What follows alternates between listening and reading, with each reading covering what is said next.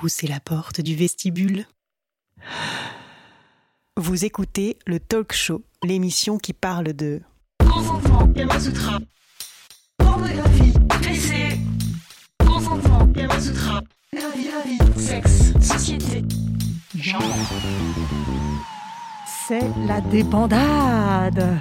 Consentement, Kamasutra. Désir, les désirs. Consentement, politics.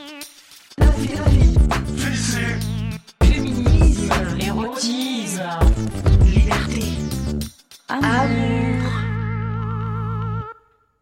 À Paris, il y a euh, la colonne Vendôme, érigée en 1810 pour célébrer la victoire de Napoléon à Austerlitz.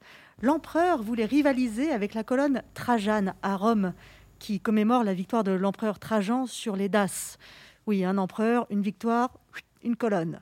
Mais donc, en 1871, les insurgés de la commune, dirigés par leur délégué aux beaux-arts Gustave Courbet, la mirent à terre en sciant la base, comme on le ferait d'un arbre.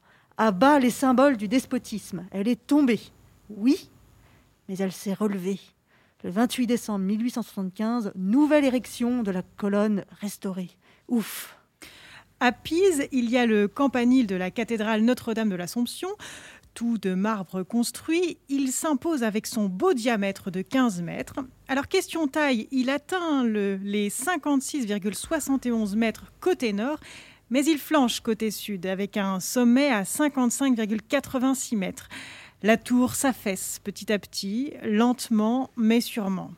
Il semblerait que les fondations ne soient pas bonnes. Un mélange de vase, de sable sur un sol argileux. Mais elle n'a pas dit son dernier mot. Des travaux ingénieux sont tentés, cryogénisation, consolidation, refondation et victoire. En 2018, la tour de Pise s'est redressée de 4 cm. Alléluia Et puis, il y a Georges. Georges, c'est encore autre chose. Oui, c'est aléatoire. Parce que quand il pense à Fernande ou à Félicie, Ça va. mais quand il pense à Lulu, Ah là, il ne bande plus. Ah, La bandaison, papa. bah, Ça, ne se commande pas. Une manie de vieux garçon, moi j'ai pris l'habitude d'agrémenter ma solitude aux accents de cette chanson. Quand je pense à Fernande, je bande, je bande. Quand je pense à Félicie, je bande aussi. Quand je pense à Léonore, mon Dieu, je bande encore. Mais quand je pense à Lulu, là je ne bande plus. La bandaison, papa, ça ne se commande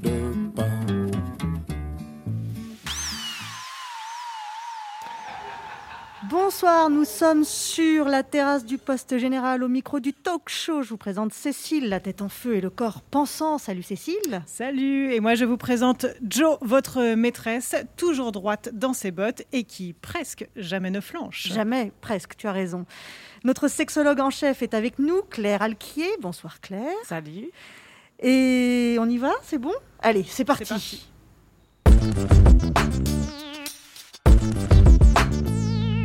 Alors ce soir, c'est la débandade. On parle d'érection masculine, de quand ça marche et puis quand ça marche moins bien. Nous allons donc parler dysfonctions et injonctions avec notre invité Olivier Algou, cofondateur d'un site que vous ne connaissez peut-être pas encore, du site Charles. Bonsoir Olivier, merci d'être avec nous ce soir. Bonsoir à tous. Et on est euh, également avec vous toutes et tous, euh, chers auditeurs tristes. N'hésitez pas à poser vos questions, à commenter euh, en direct sur Facebook. On se prend beaucoup la tête pour réussir à faire un Facebook Live. C'est beaucoup plus compliqué que ce que, que ce qu'on imaginait. Donc pardon si l'image est pas voilà ou si le son est pas. Mais si vous êtes là et que vous avez envie de participer, franchement faites-le. Ça nous fera plaisir. Promis, promis, on, on, On répond. On répondra. Euh, alors, Charles, Olivier, Oui. qu'est-ce que c'est que ce site, Charles? Alors, charles.co. euh, Charles.co, ouais, pardon. charles.co, Qu'est-ce que c'est, point .co? C'est juste le- la fin du site internet. Enfin, Donc. Charles.co, c'est une plateforme de téléconsultation avec des médecins sexologues Mhm. qui est à destination des, des hommes. Euh, L'idée pour nous, c'était vraiment de rendre accessibles ces spécialistes euh, à tous les hommes, euh, où qu'ils soient. et de manière facile parce qu'on sait que pas mal de mecs ont des tabous avec la sexualité, les sujets de sexualité tout simplement, et qu'ils n'en parlent pas. Mhm. Et qu'ils ont tendance à plutôt bah, soit à chercher des remèdes miracles sur Internet, soit rien faire et un peu s'enferrer dans leur, euh, dans leurs problèmes. Donc on a voulu le rendre accessible à tous euh, facilement depuis Internet. Donc il y avait un réel besoin. Il y avait clairement un besoin qui était exprimé. On sait que sur, euh, il y a que 20% des hommes qui vont aller consulter pour des problèmes de sexualité. Euh, qu'en général, donc, ne, 80% ne, ne, consultent pas, et pourtant ça concerne euh, les troubles de l'érection, ça concerne 5 millions d'hommes en France. Euh, les troubles de l'éjaculation précoce, ça concerne environ 15% d'hommes en France.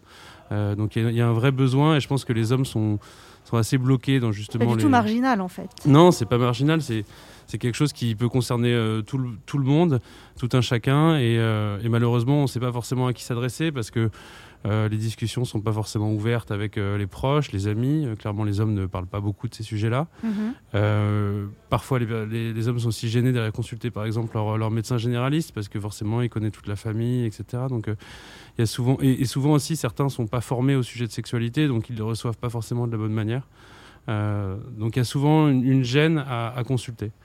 Sur votre site, euh, on, on, trouve les chiffres suivants 52% des hommes de plus de 40 ans et 26% de moins de 40 ans ont des problèmes d'érection. C'est effectivement pas du tout, du tout non, euh, à la marge. C'est pas du tout à la marge. Alors après, je pense qu'il faut, il faut, il faut, euh, il faut distinguer ce qui est de l'ordre de ce que tout le monde a déjà eu, ce qu'on appelle, une, enfin, qu la, appelle panne. Un, la panne, qui est, qui est, un terme qui est assez moche, hein, euh, oui.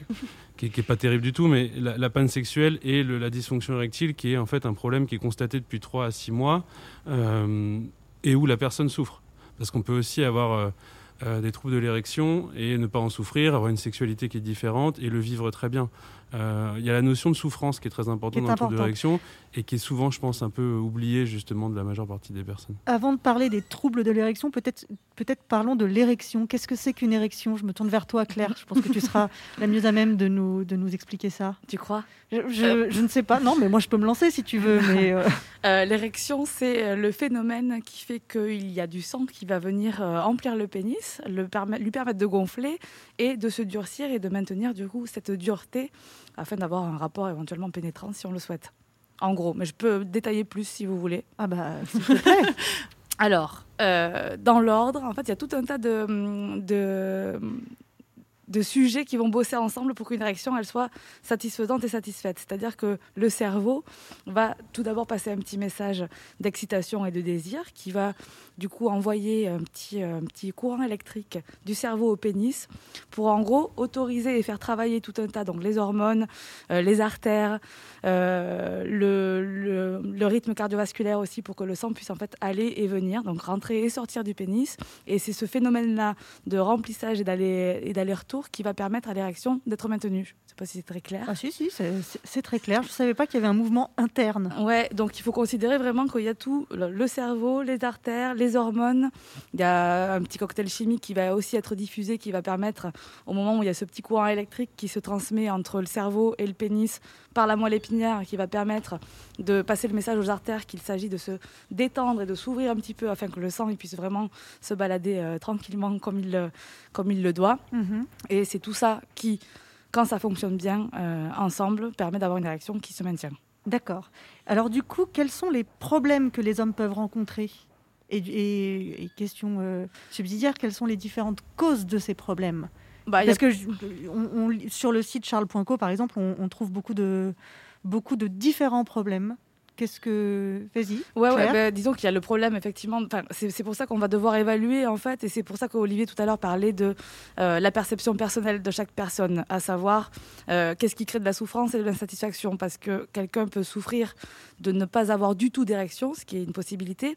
Quelqu'un peut souffrir d'avoir une érection qui ne se maintient pas, donc il va y avoir une érection qui commence et puis qui ne permet pas de satisfaire le rapport sexuel comme on l'aurait entendu ou voulu. Mm -hmm. Il va y avoir. Euh, euh, les personnes qui vont souffrir que ça ne dure pas assez longtemps. Enfin bref, il peut y avoir quand même plusieurs Tout ça, manifestations. Ce, sont les, ce qu'on peut appeler les dysfonctions érectiles. Oui, ou troubles. Ou, ou troubles. Oui. Oui, mais ça fait moins de points au Scrabble. C'est vrai. Donc, euh... ce qu'on qu voit nous, euh, c'est qu'en fonction aussi de, oui, de, de l'âge, euh, tu vas avoir en fait euh, des causes qui sont soit plus d'ordre psychologique, soit plus d'ordre physique, soit les deux s'entremêlent, c'est souvent le cas en fait, Ouais. Euh, et, euh, et qui vont évoluer, qui vont être fluctuantes, mais qui vont toutes bah, causer justement le trouble érectile. Je prends un exemple, ça peut être euh, un choc émotionnel fort, euh, la perte euh, par exemple, euh, un deuil par exemple, c'est quelque chose qui peut bloquer, une rupture, c'est quelque chose qui peut bloquer pendant un certain temps. Mais ça peut être aussi simplement le fait d'avoir été un gros fumeur jusqu'à ses 45 ans, et donc simplement d'avoir les artères du pénis qui sont moins bien vascularisées. Ça peut être une dépression. Donc ça peut être plein de, phénomènes qui s'entremêlent et qui font voilà, justement que bah, le diagnostic est, est pluriel. Quoi. Et vous, vous Oui, savez, pour euh, Cécile. construire cette émission, on, fait, euh, on lance des appels à témoignages euh, sur nos réseaux. Et euh, cette fois-ci, on a eu beaucoup de peine euh, à récolter des témoignages et peu d'hommes ou de femmes, parce que ça pourrait aussi concerner les partenaires dans les cas de, de relations hétérosexuelles, sont venus nous, nous, nous raconter leurs histoires. Mais moi, j'ai plus d'un tour dans mon sac. et donc, je suis allée fouiller sur Internet. Euh, et donc, j'ai découvert un, un- un- un inst- un compte Instagram qui s'appelle Tuband et sur lequel j'ai récolté des témoignages qui sont assez euh, intéressants, et notamment par rapport à, à ce que tu viens de, de raconter, Olivier. Euh, alors, je vous lis. Vous, avez, vous allez sûrement penser que c'est d'ordre mécanique et que mon sgeg a un problème parce qu'un mec de 28 ans ne devrait pas avoir des soucis érectiles et que c'est un problème qui ne concerne que les vieux de 80 ans. Point d'interrogation. Quand une femme ne me plaît pas, tout est OK. Je ne me pose pas de questions, je ne me mets pas de pression. Le souci est que j'ai beaucoup de mal à lâcher prise avec une femme au lit quand cette dernière me plaît. Je veux être inoubliable pour elle au lit, donc grosse pression, peur du jugement, peur de ne pas être à la hauteur, peur de la décevoir. Est-ce qu'elle va kiffer mon sexe? Est-ce que je vais réussir à la faire jouir? Est-ce que je vais bander? Et les trois quarts du temps que je les trois quarts du temps, je couche pour la première fois avec une fille qui me plaît, mon érection me lâche totalement. Qu'est-ce qu'on Ah. peut répondre à Qu'est-ce qu'il peut faire? Alors déjà, je pense que il y a une fausse croyance sur le fait que les troubles de l'érection ne touchent que les mecs de plus de, de 40 ans. Moi, je vous donne un exemple euh, sur Charles où on a eu euh, des dizaines de milliers de patients. On a autant de patients de moins de 40 ans que de plus de 40 ans. D'accord. Donc euh, ça touche tout le monde. Il y a notamment une- un trouble de l'érection qui est fortement connu, c'est le trouble de l'érection de la première fois. C'est-à-dire que des, des mecs qui justement sont avec leur, leur premier partenaire, euh, c'est quelque chose d'important pour eux, euh, bah, ils vont être complètement bloqués. Et ça, c'est quelque chose que les sexologues sur la plateforme voient euh, de manière assez récurrente. Euh, donc ça je, ça, je pense que c'est euh, c'est vraiment une... Donc c'est connu le, le- le trouble de la première fois. Oui, Claire? Oui, mais on parle, en fait, ce dont on parle là, c'est qu'on parle d'enjeux. Euh, quels sont les enjeux qui font qu'un rapport sexuel, il va être plus ou moins stressant? Et euh, ça répond aussi un petit peu, enfin, pour rebondir sur ce que tu disais tout à l'heure, euh, évidemment que les, les, euh, les dysfonctions érectiles, elles sont à prendre en compte dans un contexte vraiment euh, multifactoriel, où il peut y avoir des difficultés organiques qu'il s'agit de pouvoir repérer avec des médecins, justement. Et il peut y avoir aussi, bien évidemment, tout ce qui se passe dans la vie qui peut venir à un moment Mm. euh, mettre une pression qui va faire que ce muscle qu'est le pénis, eh bien, il ne va pas pouvoir euh, répondre à la, à la demande. Hmm. Olivier, je t'ai interrompu, j'ai l'impression. Tu voulais. Non, c'est bon, c'est bon. T'es sûr? Ouais, je suis sûr, ouais, j'ai oublié ce que je voulais dire. Parce que je m'en serais voulu quand même. Non, t'inquiète. Euh, Qu'est-ce que.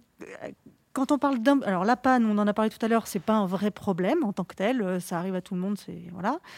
L'impuissance. Qu'est-ce que c'est ce mot ça, ça signifie quoi concrètement, l'impuissance? Ça, c'est encore pire que la panne, moi, je trouve. Ouais, déjà, moi, j'ai vachement de mal avec ce terme parce que je pense qu'il justement, il, il symbolise bien euh, le fond du problème, quoi. C'est-à-dire cette espèce de Ouais. pression énorme qu'on met sur le mec. euh, C'est-à-dire que si tu n'arrives pas à avoir une érection, tu, euh, bah, tu, tu n'es Tu pas perds ton tu- pouvoir, Tu perds ton pouvoir, euh, tu n'as plus euh, ta baguette magique ou je sais pas quoi. Et, et- et nous, c'est un terme. euh, au début, par exemple, sur notre site internet, on- quand on écrivait des articles, même s'il y a un énorme volume de recherche sur impuissance, on n'avait pas envie de l'utiliser. Mhm. Malheureusement, il n'y a que des gens qui ne connaissent pas le terme euh, trouble de, enfin, ils connaissent pas euh, dysfonction érectile ou trouble de l'érection, ils pensent impuissance. Mais, mais ce terme-là, c'est pour moi une, une version vulgaire de ce que c'est qu'une dysfonction érectile, quoi. C'est Mhm. Et puis c'est la résumé vachement justement au fait que euh, l'érection euh, chez le, le mâle, euh, elle est identitaire et qu'en gros quand tu perds ton érection, tu perds ton identité, tu perds ta puissance. Et il y a quand même quelque chose d'extrêmement euh, euh, péjoratif là-dedans qui ne permet peut-être pas d'en parler du coup et qui va enfermer très facilement dans une petite, euh, petite case où on se sent finalement très seul. Ça fait le lien immédiat avec, euh, avec un. Oui, avec un extrait que tu as. Alors, dans mes autres recherches, euh, j'ai écouté une émission de France Culture euh, sur euh, justement, alors que je retrouve voilà, Les Pieds sur Terre par Sonia Cronloud, qui a été diffusée le 6 juin 2019. Et on entend des patients qui consultent donc une médecin, sexologue, urologue. Et il y a un premier patient qui parle du fait de se sentir homme. Quand l'érection n'est pas là ou n'est pas bonne, on se sent diminué, on se sent pas homme. Tandis qu'avec euh, le cachet, même si je suis pas addict, ça me permet d'améliorer la performance et je me sens euh, dans ma tête, dans tout, euh, je me sens bien, il y a un bien qui dure la journée, voire deux jours après, où le, le comportement n'est plus du tout le même. Je me sens plus homme, je me sens... Vous voyez ce que je veux dire Oui, ce besoin de, bander pour se sentir homme, c'est. Je, pense qu'il y a quand même une injonction. Après, euh, je pense qu'elle est pas. Enfin, il y a du côté de l'homme, mais il y a aussi du côté du, ou de la partenaire. C'est-à-dire que aujourd'hui, il y a aussi cette pression de. Euh, euh, on voit le ou la partenaire qui est déçu quand la, personne n'a pas d'érection. C'est quelque part qu'il y a cette pression qui est un peu, je pense, intégrée dans la notion de voilà dans, le rapport à deux. Et il y a un truc intéressant dans son témoignage aussi, c'est qu'il dit la performance tout de suite. Mm. Voilà, comme si euh, il était tenu d'assurer, quoi. C'est aussi, euh, moi ça m'a marqué. Et puis le, le, le, bien-être que ça lui que ça lui procure, qui dure euh, qui dure deux jours après. Ouais. C'est, Alors ça c'est, je pense que je pense que c'est, en fait c'est, c'est dû au, le, donc il y a un médicament qui s'appelle le, Cialis, donc le tadalafil, qui était entre guillemets la deuxième version du, Viagra qui a été fait par un, autre laboratoire et, en gros qui était ce qu'on appelle la pilule du week-end, c'est-à-dire que vous le prenez et pendant 36 heures, vous avez une capacité à avoir une érection quand vous le voulez. Voilà, donc c'est ça, effectivement, je pense c'est ce côté, bah, j'ai mon assurance entre guillemets du week-end, euh, ça va pas défaillir. C'est ça, je pense, qu'il dit derrière. Ouais. ouais et puis on, peut considérer qu'effectivement, euh, quand on est dans une espèce de perte euh, de confiance, puisque c'est aussi de ça dont on parle, un médicament peut à un moment donné permettre de remettre une petite étiquette un peu positive sur le rapport sexuel qui est devenu source d'angoisse, mhm. puisque euh, spirale un peu d'échec. Donc j'ai peur de ne pas y arriver à tous les coups, vous pouvez être sûr qu'on n'y arrive pas, du coup, hein, puisque là, c'est ce qu'on appelle l'angoisse d'anticipation et, euh, et ça marche vraiment pour le coup. Enfin, ça ne marche pas en l'occurrence. Euh, le médicament peut aider à, parfois à certains moments à se débloquer un petit peu et à pouvoir parce qu'il y a une réponse physique, aller travailler, ce qui provoque aussi euh, la dysfonction érectile. Et c'est ça qui est intéressant. Et il est intéressant aussi de voir que ça ne marche pas à tous les coups. Alors on est content de savoir que pour ce monsieur, euh, c'était pour lui ça marche. Voilà, ça marchait, mais ça ne marche pas avant de prendre un médicament, à quel moment vous conseillez de consulter? Toujours. Ah, Toujours. Ben, si tout va bien, c'est peut-être pas. non, mais, ah. non, mais à, quel moment il faut se dire, ouais, là quand même, euh, il faudrait que je consulte? Bah, si ça fait souffrir déjà, si on commence à se poser des questions. Ça, c'est vraiment le, le, premier conseil. Je crois qu'il faut pouvoir s'écouter, et on dit toujours ça en matière de sexualité, et notamment pour pouvoir aussi un petit peu s'éloigner des injonctions et euh, de la pression un peu générale de ce qu'est la norme. Si tu es OK avec le fait de ne pas avoir nécessairement besoin d'avoir une érection pour avoir des rapports qui sont plaisants, parce qu'on peut avoir du plaisir sans érection, on peut avoir de l'excitation sans érection, et on peut également jouir sans érection. Ça, c'est quand même bien de le rappeler. Oui. Donc moi, mon premier critère, ça serait de dire oui, effectivement, si ça te fait souffrir, si ça vous questionne, si vous vous dites tiens, il y a peut-être un truc, je suis pas bien sûr, je ne sais pas trop. Peut-être que je pourrais avoir des réponses aussi, de comprendre euh, le mécanisme de l'érection, qu'est-ce que c'est, à quoi ça sert, pourquoi, comment, pourquoi ça ne marche pas, pourquoi ça ne marche plus, pourquoi c'est un peu capricieux. Euh, donc euh, pour moi, c'est un petit peu ça la première. Euh, Olivier moi, quand je disais toujours, c'est juste, c'est peut-être une déformation professionnelle, c'est juste que pour dire que alors, tous les médicaments de l'érection sont des médicaments sur prescription médicale. Et nous, en fait, on, se bat, on, se bat au quotidien contre le fait d'avoir des mecs qui vont acheter n'importe quoi sur Internet, qui vont essayer l'automédication, etc. Il y a une tendance chez les, chez, chez les hommes à un peu essayer de trouver la solution dans son coin, à essayer de se renseigner un peu il y a un peu, enfin, on voit les hommes vont moins chez le médecin que, que, que, les femmes. Ils ont tendance à moins consulter et attendre trop longtemps. On voit par exemple que en moyenne, un homme attend deux ans avant d'aller consulter pour ceux qui vont consulter. Vous voyez, donc c'est ça que je voulais dire par là. C'est pas toujours parce que. Y a un... Non, mais j'ai bien compris. Est-ce que vous voyez une différence entre les, les hétérosexuels et les homosexuels ou les bisexuels ou les pansexuels ou les pardon, je ne pourrais pas ou les curieux. Je pense que euh, ah, c'est difficile de répondre à cette question parce que j'ai pas du tout envie de faire de clichés ou de. de- Il n'y a pas eu nous, ce que je sais, c'est euh, nous ce que je, nous, ce que Non, je mais dans vois, c'est- patientèle, nous, je veux dans, dire. dans notre patientèle, euh, dans notre patientèle, on, on sait qu'on a euh, euh, à peu près 10% de, de, de- d'homosexuels. Euh, 10% de votre patientèle. 2% de notre patientèle, ce qui, représente à peu près les, les chiffres qu'on a euh, dans, dans les grandes. Enfin, je veux dire, de. de- Donc C'est ça veut dire qu'ils consultent, ils consultent moins, du coup, ça veut Bah, dire. non, c'est-à-dire qu'on a sur, sur le total alors ils de, ont moins de sur, problèmes. sur le total sur le total de la patientèle de, de Charles, il y a 10% de, de personnes homosexuelles, ce qui représente à peu près le ratio dans la population euh, Ah oui, normale. donc c'est pareil en fait. Ils consultent, Ah, ils consultent tout autant. Euh, après, je suis pas dans. Il y a le secret médical, donc je ne saurais pas Bien dire euh, si les, si, les, si les médecins voient une vraie différence. Toi, peut-être que tu peux plus en, en parler euh, Mm. dans tes patients. Bah, peut-être plus au niveau de la représentation euh, de- et de la nécessité de la- de, de l'érection, mais finalement, je, te rejoins assez sur le pas tant. Pas, pas Pas tant- plus par en tout cas, moi, de mon point de vue et de ce que j'observe, euh, l'érection est évidemment importante, mais pas plus euh, chez les hommes qui ont des rapports sexuels avec des hommes ou chez les hommes qui en ont avec des femmes, D'accord. des personnes adultes. Les, les, les dysfonctions, euh, on a parlé de dysfonction érectile, mais le- les problèmes que peuvent avoir les hommes, euh, pas- il n'y a pas que les dysfonctions érectiles, il y a l'éjaculation précoce également. Il y a le priapisme. Ouais. Oui. qui- Alors, le priapisme, il faut vraiment que ce soit traité euh, rapidement. hein, parce que en- en- Alors en- qu'est-ce que c'est le priapisme? Le priapisme, c'est euh, c'est le fait que le, le- le sexe est bloqué en érection. Donc c'est vraiment une, une situation, alors si je dis pas de bêtises, hein, je suis pas du tout médecin, mais il me semble qu'après 4 heures d'érection maintenue, il peut y avoir des vraies problématiques de nécrose de la verge, etc. Bon, Donc là, on va faire pas gaffe. sur Charles Non, non, là, on fonce aux euh, urgences. Voilà, on fonce- Là, on d'accord. fonce aux Et urgences. qu'est-ce que c'est que la maladie de l'apéronie?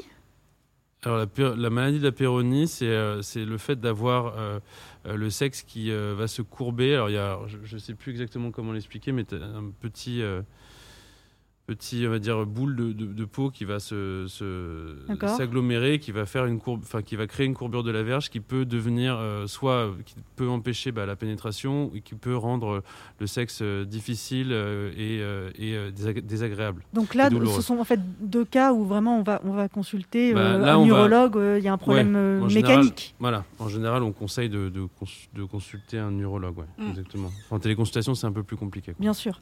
Donc, mais là, clairement, ce sont des problèmes mécaniques. L'éjaculation précoce et les dysfonctions érectiles peuvent être et mécaniques et psychologiques, si je vous ai bien entendu. Ouais. Oui. Un petit témoignage, Cécile?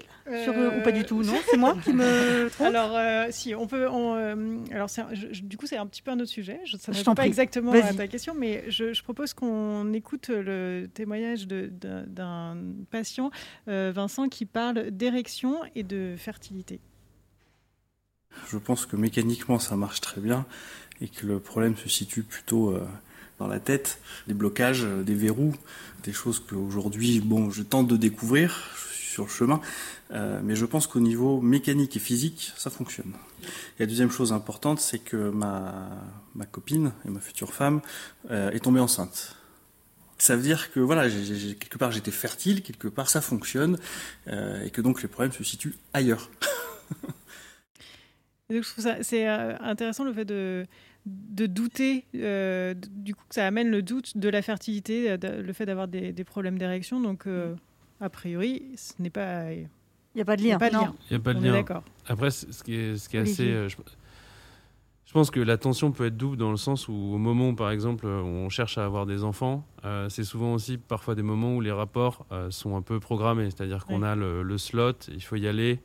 Donc, c'est, je pense que quand on a des dysfonctions, c'est encore plus dur parce que quelque part, c'est même la spontanéité du rapport sexuel est un peu euh, cassée par le fait euh, bah, qu'il faut, entre guillemets, euh, aller au.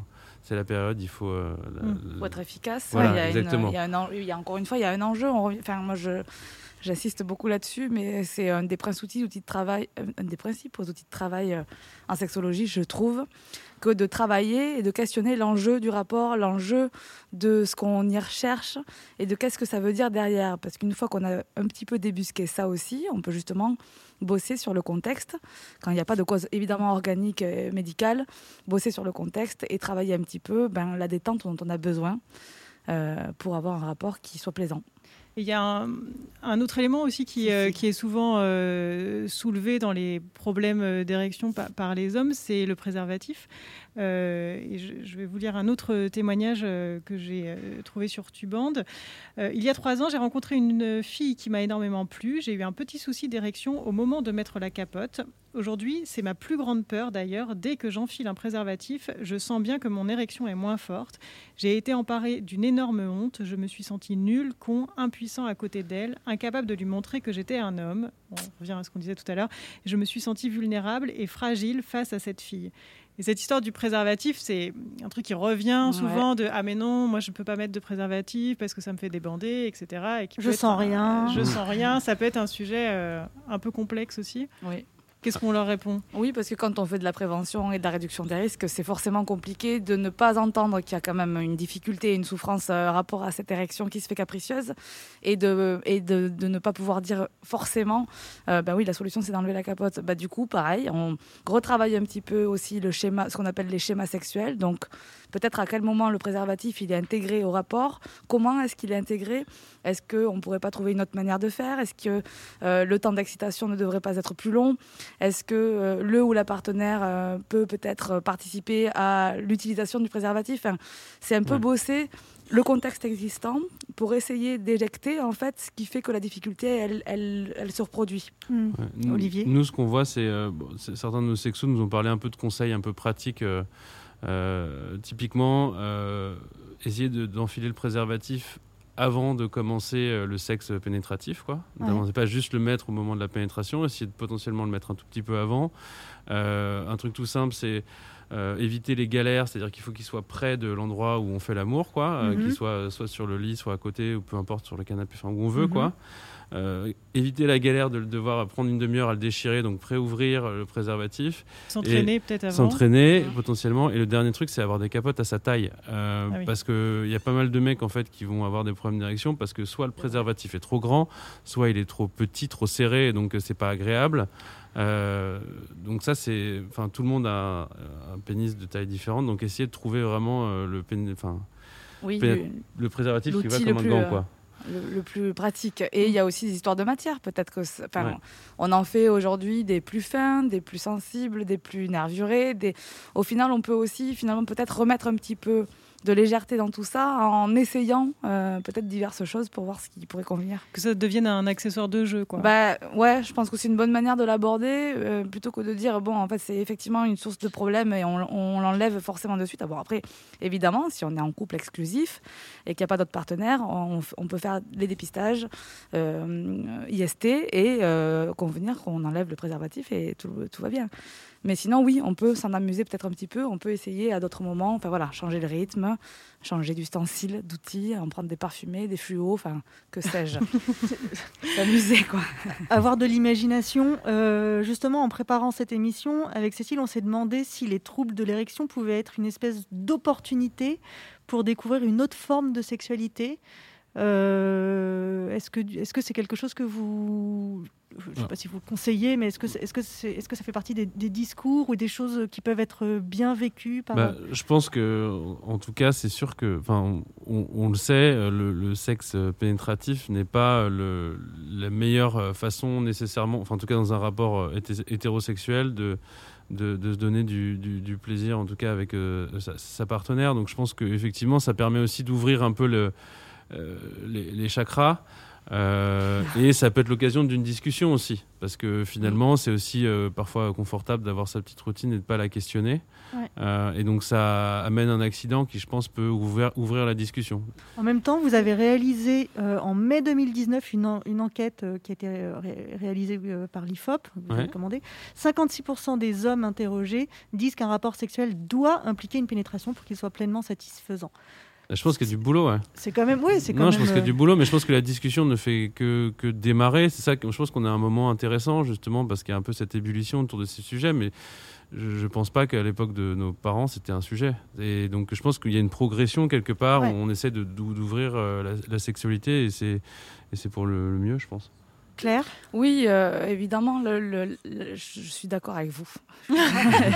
C'est agréable. Je suis complètement d'accord. Mais ouais, déconstruire un petit peu ces représentations, ces schémas sexuels, euh, envisager que ce qu'on a appris jusqu'à maintenant, bah, peut-être que c'est pas limité à ça, la sexualité, en fait. Ça veut pas dire qu'il faut tout jeter à la poubelle, mais, euh, mais peut-être prendre des petits virages ou des petits chemins de traverse, si on peut dire ça.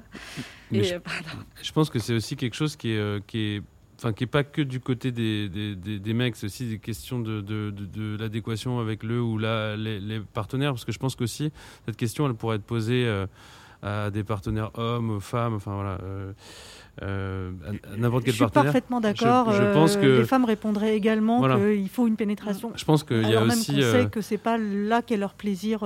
voilà. Je pense qu'il y, a, j'avais lu des témoignages justement de, de, de, mecs qui disaient qu'ils avaient ils voulaient faire du sexe non, non, pénétrant et qui les nanas avaient regardé en disant mais enfin qu'est-ce que tu fais? Ça fait trois heures que on fait on passe à autre chose quoi allons-y il y a Guilhem qui nous a écrit et, qui nous dit euh, Je suis un homme cis hétéro de 41 ans en couple depuis 21 ans. Nos rapports sont souvent centrés sur l'érection, donc de fait, sur la pénétration, pardon, donc de fait, l'érection est importante. Plus d'érection, pas grave, des caresses, des sextoys, des paroles et l'expression de nos fantasmes sont aussi satisfaisants. Donc c'est possible et certains couples s'épanouissent là-dedans. Et le fait de, on, l'a un petit peu évoqué mais, euh, tout à l'heure, mais euh, là comme on parle aussi de la relation avec les partenaires, la manière dont le ou la partenaire euh, vive la situation de panne. je propose qu'on écoute le, le patient 1, Vincent revient. Au départ, je l'ai fait seul, c'était en cachette. Hein, je prenais ça, je savais que ben, ça me redonnait euh, ben, l'envie euh, d'essayer. Et euh, ben, après, on en a parlé au bout d'un an ou deux. Et donc, elle n'était pas d'accord du tout. T'as pas besoin de ça, l'air de dire ah ben c'est un produit, je te plais pas, tu m'aimes plus, donc elle voulait pas. Donc j'ai continué encore pendant six mois un peu en cachette et euh, j'étais mal à l'aise. Puis j'avais des réactions parce que le cachet font des réactions sanguines, plus rouges. Bon, il y a le, un afflux de sang hein, qui, se fait dans les parties génitales, mais sur, aussi euh, dans tout le corps. Donc j'avais peur que ma compagne le voie. J'avais que maintenant, c'est j'ai moins ces réactions déjà d'une part et euh, d'autre part, non non, j'ai plus d'a priori. Je te plais pas, tu ne me désires pas, c'est quelque chose que les hommes ont sans doute euh, entendu à ce moment. Et puis peut-être aussi beaucoup de femmes ont dit à un moment donné euh, ce, sentiment de culpabilité pour les partenaires. Qu'est-ce qu'on en fait de ça? Eh ben, on le travaille justement aussi. Euh, il faut bosser, hein, pardon, mais elle nous fait bosser. Allez, retrouve, son manche. Non, mais oui, il y a quand même cette perception de, effectivement, l'érection est synonyme de ton désir pour moi, qui suit ton objet de désir. Euh, bien sûr que ça peut se manifester comme ça, mais ça peut aussi se manifester, comme je le disais tout à l'heure, de, de plein d'autres manières. L'excitation, elle peut exister sans érection. Euh, on travaille ce qu'on appelle les représentations, on, on travaille ce qu'on appelle les schémas sexuels qui sont identifiés comme fonctionnels. Dans un couple hétéro, il s'avère que le schéma sexuel, ça reste quand même préliminaire. Je sais que c'est un mot qui fait un petit peu grincer, euh, à juste titre. Pénétration et éjaculation qui signent à la fin du rapport et que tout ça circuler. Voilà. Et, c'est terminé. Non ben voilà peut-être qu'on peut parler justement de qu'est-ce que c'est le désir. Peut-être qu'on peut parler de euh, développer un petit peu son potentiel érotique d'ouvrir une fantasmatique peut-être de la partager de construire à deux aussi. Et de voir en fait qu'en en parlant déjà rien que ça ça permet je pense de rassurer euh, toutes les incertitudes sur euh, est-ce que tu me désires vraiment même si tu bandes pas en gros. Mhm. et ce qu'on voit dans le témoignage, ce qui est intéressant, c'est qu'en en fait, il explique qu'il a fait toute sa démarche en cachette. Ce qui montre en fait l'absence euh, de, communication sur ce sujet, sur euh, le fait qu'il en souffre. Et donc du coup, il trouve sa solution dans son coin, il n'en parle pas. Et donc derrière, il y a cette espèce d'effet de, rejet. Et, c'est là que c'est intéressant. Nous, on essaie de conseiller quand c'est possible, si, bah, si les patients sont en couple et s'ils le souhaitent, un moment d'intégrer dans la discussion euh, le ou la partenaire pour qu'elle puisse démystifier en fait même le rendez-vous avec le ou la sexologue. Et qui puisse un peu poser toutes ces questions pour éviter justement cet effet. Euh, en fait, tu prends une pilule magique, mais ce serait moi ou euh, un objet, ça changerait rien. Quoi. Ouais.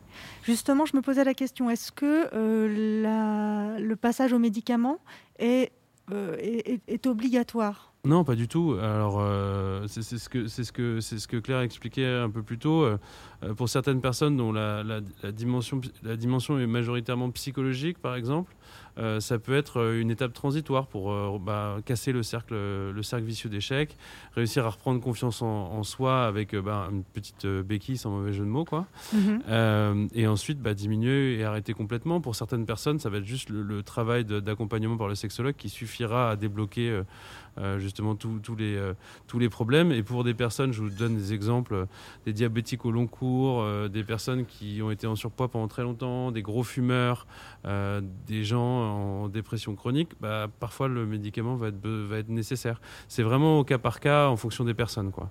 plus vous avancez en âge, plus le médicament peut, à partir de à partir de plus de 60 ans, euh, s'il y a des causes physiques, souvent bah on va pas pouvoir retrouver la fonction érectile qu'on avait avant quoi.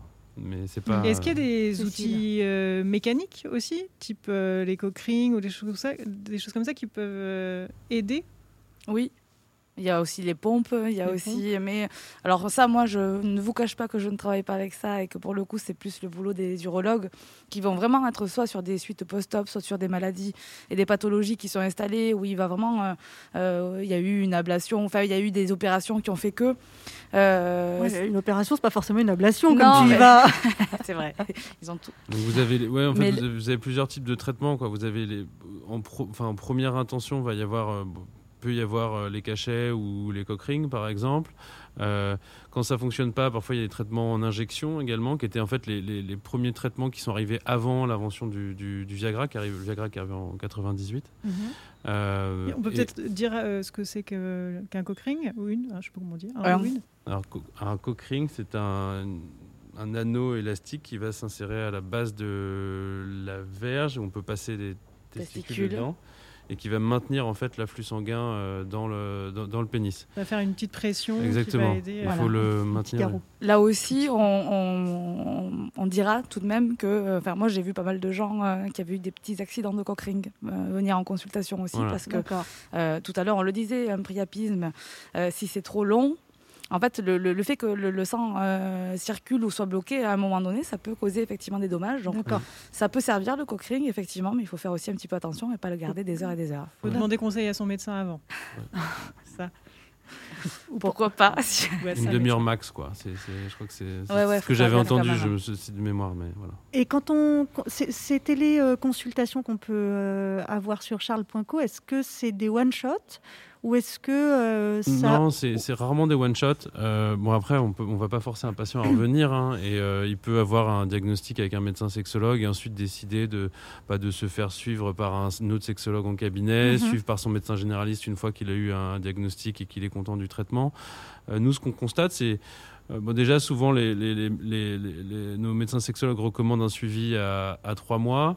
Euh, pour pas mal de patients de plus de 50 ans, il y a souvent une prise de sang à aller faire au laboratoire et ensuite les résultats d'analyse sont, sont, visés ensemble avec le médecin. Donc à trois mois, c'est à raison de combien C'est une fois par semaine C'est une fois par mois pas du... Alors non, nous, nous je, parle, je, parle, spécifiquement de l'accompagnement des troubles de l'érection parce qu'après, il y a d'autres, il y a plein d'autres cas, les cas d'absence de, de libido, d'éjaculation précoce, qui sont des parcours qui sont complètement différents des parcours liés aux addictions. Enfin, chacun a son parcours spécifique. Mhm. Mais sur les troubles de l'érection, nous, ce qu'on constate en général, c'est qu'il y a une première consultation et en fonction de diagnostic du médecin, le patient va revenir reconsulter à 2-3 mois en général. Voilà. D'accord. Et après, il va répéter l'opération euh, bah, en général jusqu'à jusqu'à 4 fois par an. D'accord. Et en, consultation euh, physique, est-ce qu'il y a des, des, comment dire, des, des, process de suivi qui, euh, qui sont établis et qui permettent, où on sait que euh, en moyenne, sur trois mois, sur six mois, à raison d'une fois tous les, je ne sais pas combien, on arrive assez facilement à régler les problèmes, les dysfonctions érectiles. Enfin, j'ai aucune idée de, est-ce qu'il y a des espèce de, normes comme ça ou bah, Disons que ça se co-construit, je pense, avec le patient aussi, en fonction euh, évidemment des moyens matériels quand même, de temps et d'argent aussi, mhm. et de pouvoir investir une, un suivi régulier.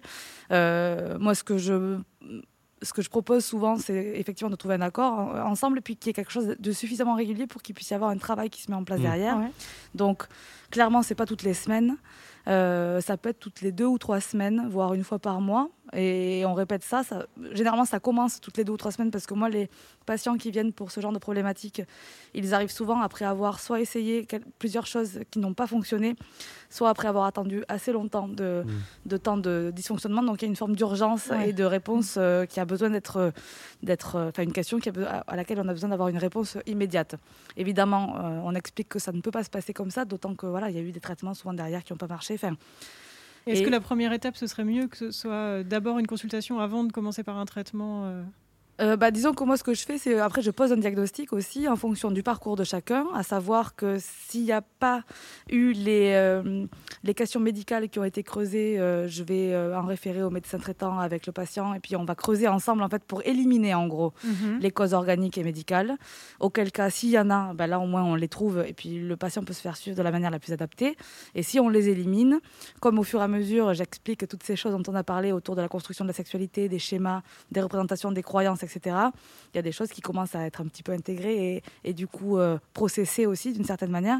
Et après, on avance sur euh, ce travail-là à la fois intellectuel et puis aussi euh, le travail un peu plus pratique avec éventuellement des exercices, avec une, autre manière de vivre et de voir sa sexualité et une autre manière de la construire. Des exercices, mais donc pas des pompes.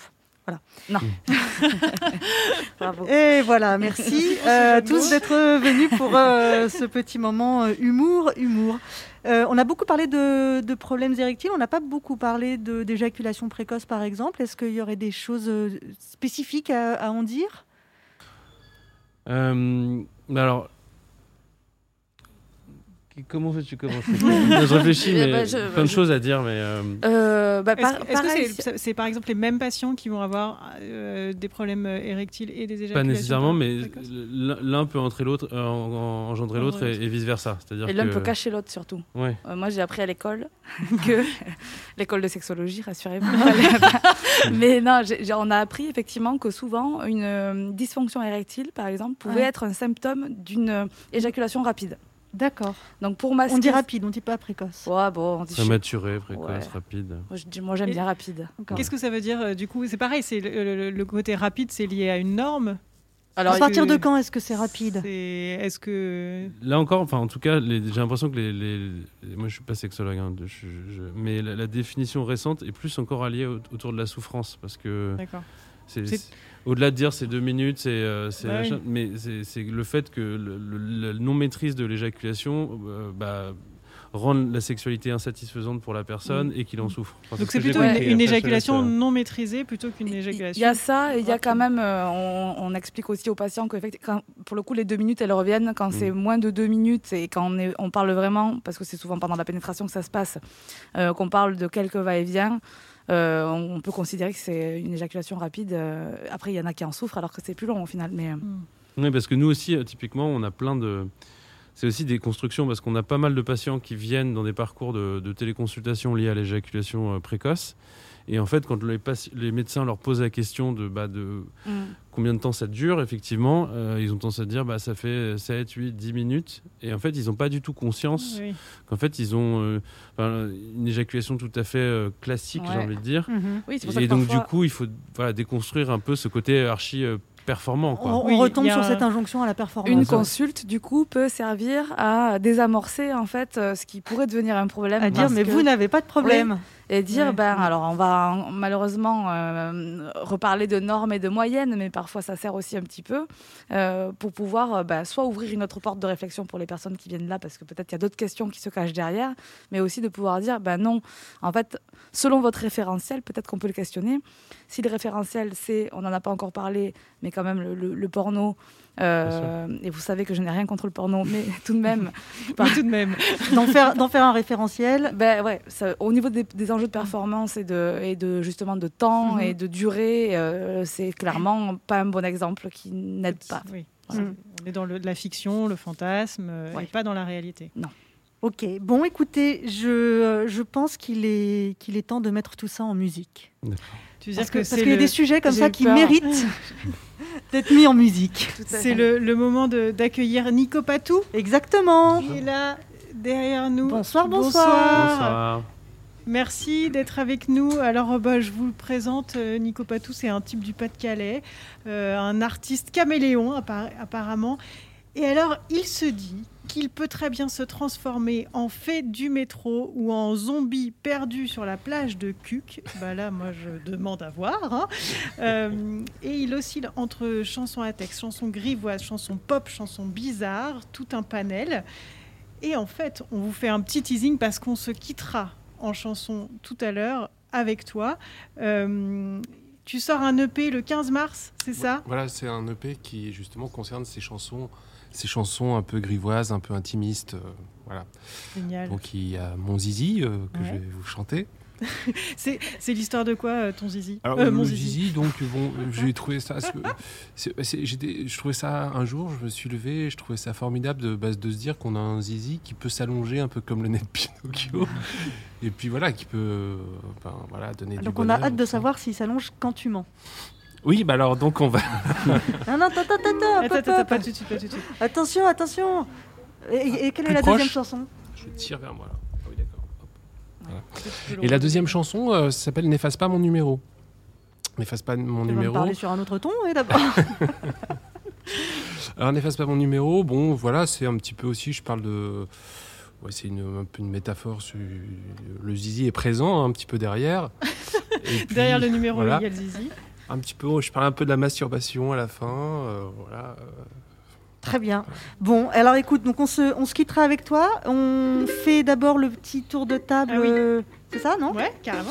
Le petit tour de table de, des conseils euh, culturels. Peut-être, avant de, avant de passer au conseil culturel, le dernier vrai conseil euh, qu'on peut retenir de, de, de cette émission, c'est, messieurs, n'hésitez pas à consulter. Ouais. N'attendez pas euh, Euh, trop si long. vous en souffrez, en tout cas, n'hésitez pas à vous entourer de gens qui vous répondront avec euh, bienveillance. Quoi. C'est, je pense que les mecs ont peur en fait, et c'est, dommage parce que.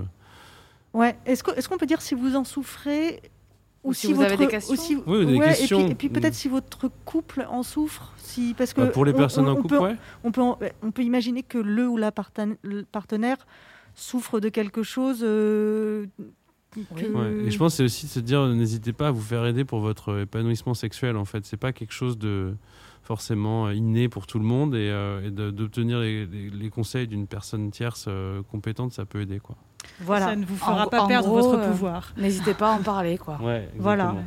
Donc charles.co. Euh, on finit toujours euh, ce- le, le talk show avec un petit tour de table de conseils culturels sur le sujet. Mais Cécile, Quoi?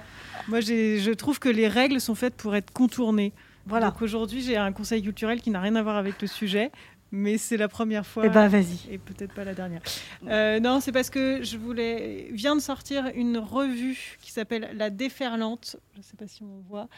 Euh, c'est la revue des révolutions féministes et je l'ai reçue dans ma boîte aux lettres la semaine dernière et c'est vraiment génial. C'est euh, un trimestriel.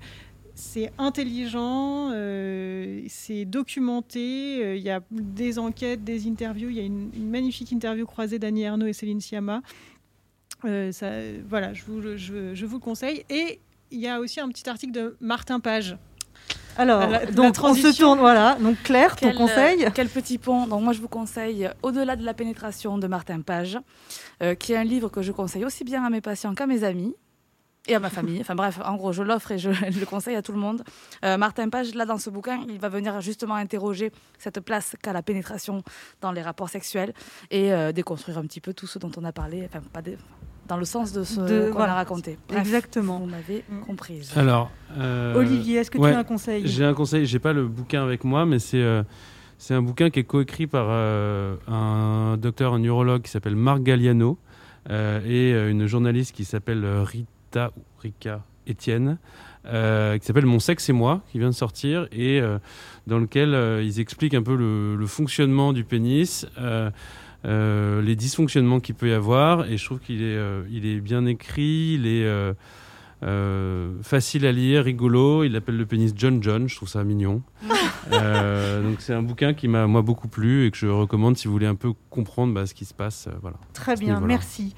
Et moi, c'est une BD. Et- Ah, tu pardon, Nico, pardon, tu as Nico, est-ce que tu as un conseil si, Je dit, pensais que tu étais toi notre conseil culturel, excuse-moi. Bah, c'est en plus. Non, moi je suis dans le côté fun. Je pensais à la, la chanson de Georges Brassens, euh, Fernande. Ben oui, Ah, Ouais, la bandaison, papa ne se commande pas. on a ouvert l'émission avec cette Exactement. chanson. Ah bon, avec cette chanson, Oui. C'est un très très bon conseil du coup. Très bon conseil. Et Partagé. puis, euh, conseil personnel, alors parce que bon, on peut aussi avoir des, des baisses euh, de forme et tout ça. Et moi, j'ai trouvé aussi mes petits trucs. C'est de faire du sport. Ah. Parce que faire du sport, ça. je- Voilà, le Johnny. On Ça, sent mieux. Je sais pas, on se secoue. Enfin, il y a- puis- Secouez-vous, bon Voilà. sang Secouez-vous Eh ben merci pour ce conseil également qui n'est pas culturel pour le coup, mais qui est un très bon conseil. voilà, voilà. Ne pas Euh, dormir avec un caleçon aussi. C'est voilà, ça, ça permet, euh, ça favorise le frottement et le frottement. C'est la vie. Voilà. Et le, et le frottement, c'est la vie. J'ai- dans le métro. Alors là, on a, on a, on a un t-shirt là. hein. Ouais. Mais franchement, c'est la vie, sauf dans le métro. Bon, et moi, je vous propose une BD qui s'appelle Pénis de table euh, de Cookie Calcaire. Euh, c'est une BD qu'il a écrite, euh, c'est presque coécrit. En fait, il a réuni, euh, c'est un peu autobiographique, il a réuni six ou sept, six copains autour de lui. Et il a dit exactement ce que tu nous expliquais, Olivier. Les hommes ne parlent pas de sexualité. Je reste avec toutes mes incertitudes, tous mes doutes et euh, ce- cette question perpétuelle de mais est-ce que c'est normal? Et, euh, et donc il a ouvert le débat avec ses copains et il en a fait une BD qui euh, est super parce que c'est drôle mais en même temps c'est très très honnête comme comme approche. Voilà mon conseil culturel. On se quitte euh, presque là-dessus. Donc, merci Olivier, merci, euh, merci euh, à toutes et à tous, merci au poste général de nous accueillir encore. Euh, J'ai envie de dire merci pour vos témoignages, mais là, c'est vrai que ça a été un peu plus, un peu plus difficile. Le vestibule, ce sont des podcasts, donc le talk show. euh, chaque mois, on se retrouve donc en mars. C'est également le dico du cul. Tout savoir sur les mots du sexe en 5 minutes. Et la nouvelle entrée de ce dictionnaire sera le mot. Acomoclitisme. Voilà. Je te fais le. Merci beaucoup. Le docu du lab, c'est un documentaire sur ce qui se passe dans les labs. Et les labs, ben justement, ce sont des cercles de parole et de réflexion proposés chaque mois par Mrs. Rose et, normal, et souvent Claire également. C'est en petit comité et c'est malheureusement en visio pour le moment. Le prochain, c'est le 3 mars, Ce mercredi. ce mercredi, sur le plaisir solitaire. Il reste quelques places. Ouais, Donc, n'hésitez pas. Précipitez-vous. Nous avons également une campagne sur Tipeee. Tipeee, c'est un moyen de nous donner de l'argent sympa. Si vous voulez nous soutenir, on en a grand besoin. Oui, Tipé, tipé. Voilà, suivez-nous sur Facebook, sur Insta, sur les plateformes de podcast. Venez au lab et si le projet vous excite, eh bien frappez à la porte du vestibule. Il fait bon, il fait chaud, il y a des chamallows. Salut à tous, on termine en chanson. Mon zizi est tout petit quand je plonge dans l'eau froide. Mon zizi est tout petit, tout petit, tout petit. Mais quand tu le prends dans ta main, il reprend de l'embonpoint. Oui, quand tu le prends dans ta main, il redevient plus masculin, plus affirmé que lorsqu'il est anesthésié dans l'eau glacée, ankylosé et tout gelé, gla gla gla. Est-ce que vous savez faire l'océan Attends, c'est pas fini, c'est pas fini. Est-ce que vous savez faire l'océan Parfait, parfait. c'est là. Mon zizi tout petit quand je plonge dans l'océan. Mon zizi tout petit, petit, tout petit. Mais quand tu le prends dans ta main, il reprend de l'embonpoint. Mais quand tu le prends dans ta main, il redevient plus masculin, plus affirmé que lorsqu'il est anesthésié dans l'eau glacée, ankylosé et tout gelé, gla gla gla. Mon zizi tout petit, et petit, petit, tout petit, et petit mon zizi. Mon zizi est tout petit, tout petit, tout petit. Hey! Mais quand tu le prends dans ta main, il reprend de l'embonpoint. Mais quand tu le prends dans ta main, il redevient plus masculin, plus affirmé que lorsqu'il est anesthésié dans l'eau glacée, ankylosé et tout gelé. Gla gla gla. Bravo Je vais vous quitter avec cette chanson qui s'appelle N'efface pas mon numéro. Si vous voulez participer, vous pouvez aussi. euh, bah, le refrain, c'est N'efface pas mon numéro. Il suffit de, de rajouter deux numéros, numéro, numéro. Voilà. Oh, mais quel numéro? Allez, c'est bon. N'efface pas mon numéro. N'efface pas mon numéro.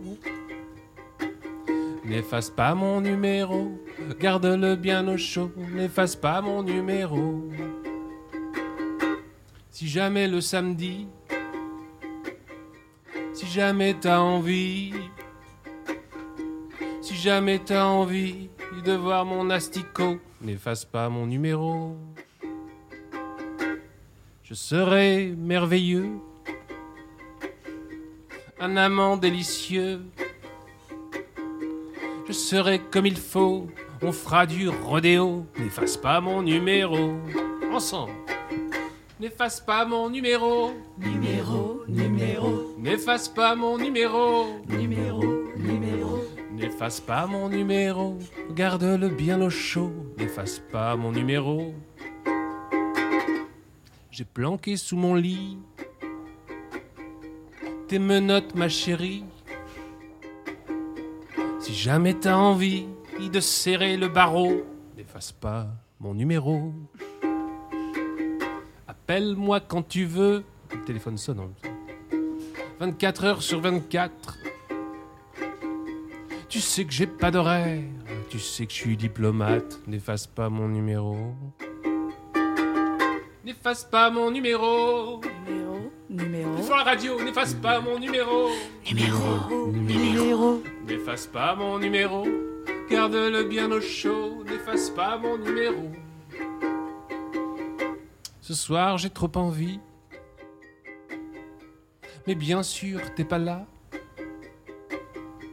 Je suis tout seul dans mon lit. Je t'imagine sous les draps. C'est franchement sympa. N'efface pas mon numéro. Numéro, numéro, N'efface pas mon numéro. numéro, numéro. N'efface pas mon numéro, garde-le bien au chaud, n'efface pas mon numéro. En anglais, don't delete my phone number. Phone number, phone number, Don't delete my phone number. phone number, phone number. Don't delete my phone number. Please keep it forever. Don't delete my phone number.